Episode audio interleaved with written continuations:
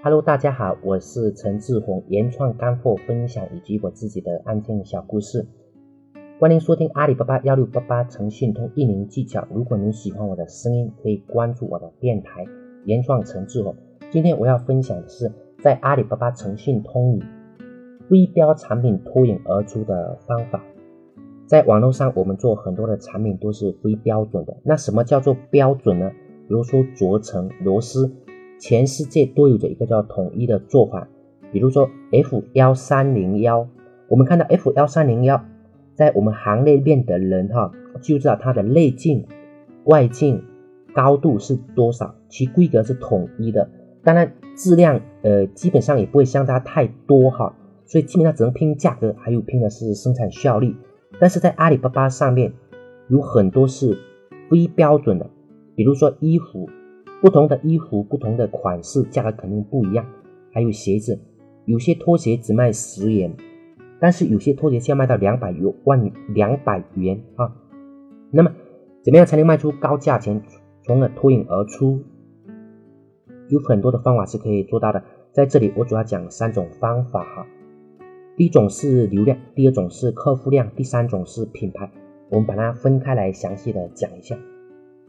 第一是流量，那怎么理解流量呢？我举个例子，比如说你是卖女装的一样的产品，你卖二十五元，因为你没有排名，销量也不会太好，而别人卖六十元依然会卖得很好，为什么呢？因为它排在了第一页。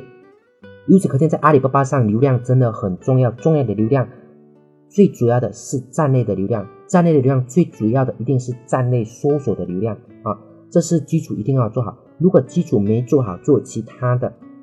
呃，也可以，但是会比较辛苦一点。就像盖房子，我们最先要做的是打好地基，这样子我们有办法再盖得非常高，而且这样子会显得更加的一个坚固。如果我们地基没有做好，然后房子没有做好，但是我们把其他的绿化做得很好，呃，这样子的小区风险也是比较大的。当然，在做好流量的前提哈，信息装修转化率要先做好，因为这是。我们流有流量的前提，也是持续有流量的一个前提。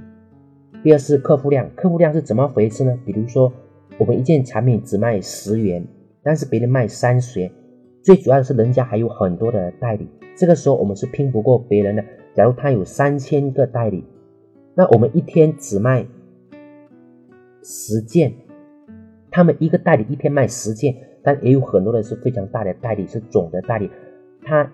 平均一天一个人卖十件，那么他一天就卖三千件了。我们十件跟他的三千件比起来是没得比的，而且三千件因为规模比较大，不管是采购的成本，还是那个销售的成本，还是生产的成本，因为可以批量化。我们这边有讲过，那么它的平均下来就会低很多。有卖十卖十件的，可能我们的成本，呃，一件比如说要一百块哈，那么他因为卖三千件，他平均的成本。可能能可以达到五十块，所以说我们大家都喜欢量大，因为量大可以真正的一个规模化。那么它在阿里上的排名肯定会靠前，因为它一天的销量那么大，因为买的人很多，阿里也肯定是推它。也就是说的商业模式很重要。关于这个问题，我们前面有说可以招代理，我们后面还会继续说。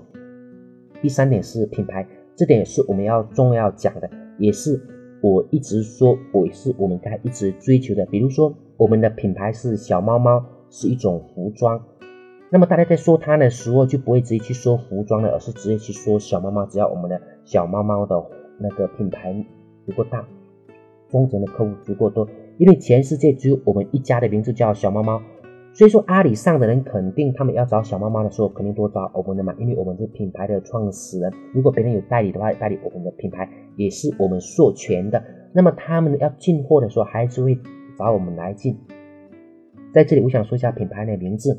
我发现有些名字真的是不好读、不好记，都拼不出来哈。还有是，还有的是长英文单词，这样是做不了品牌的。就是也可以，但是成本呢就会非常的大，要花好几倍的成本。等于就是还没有开始做起了，还没有开始，我们就啊意味着比别人多花好几倍的精力才能达到别人的那一个高度。流量。客户量、品牌，以上这三种方法是最基础的。第一种最基础的是第一种做法啊，就是流量一定要多。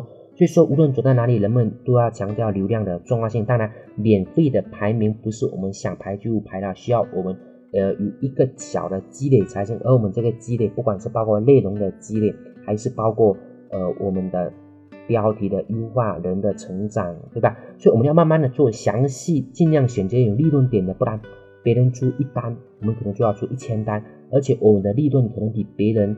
呃，还比不上别人的一单哈，正所谓是选择决定命运。既然选择了做非标的产品哈，那么呢，呃，我们在这三点上肯定要做得很好。还有一点，关于非标的产品，也就是一个很重要的点是定制。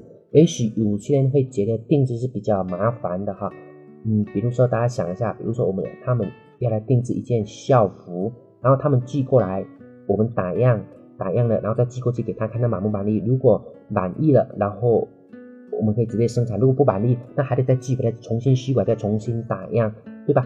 也许这样子大家会想，这样折腾会很麻烦，但是其实这样子是最好的方法，也等于是比较好的一个商业模式。因为这对于非标产品来说，只要愿意客户来咨询，只要愿意打样，那么可以说是成功的一小半；只要是打样成功，那么可以说成功了一大半。而且因为这比较麻烦，客户也知道，所以他一般不会很轻易的换供应商，以后基本上合作合作比较好，只要我们的产品呃价格、服务、质量都还可以，那么在后续就会有一个很长的合作过程。所以说，对于定制类的，我们如果有做，也也可以是很用心的做，那个也是可以做的非常大的，而且每一个定制的它的那个利润点也都是比较高的，因为呃比较难以对比。好吧，今天我们的分享就到这里。在幺六八八诚信通里，非诚信通里非标产品脱颖而出的方法有三个：流量、客户量、品牌。呃，如果是定制的，那么这也是一个很好的商业模式，我们要很用心的做。谢谢大家，再见。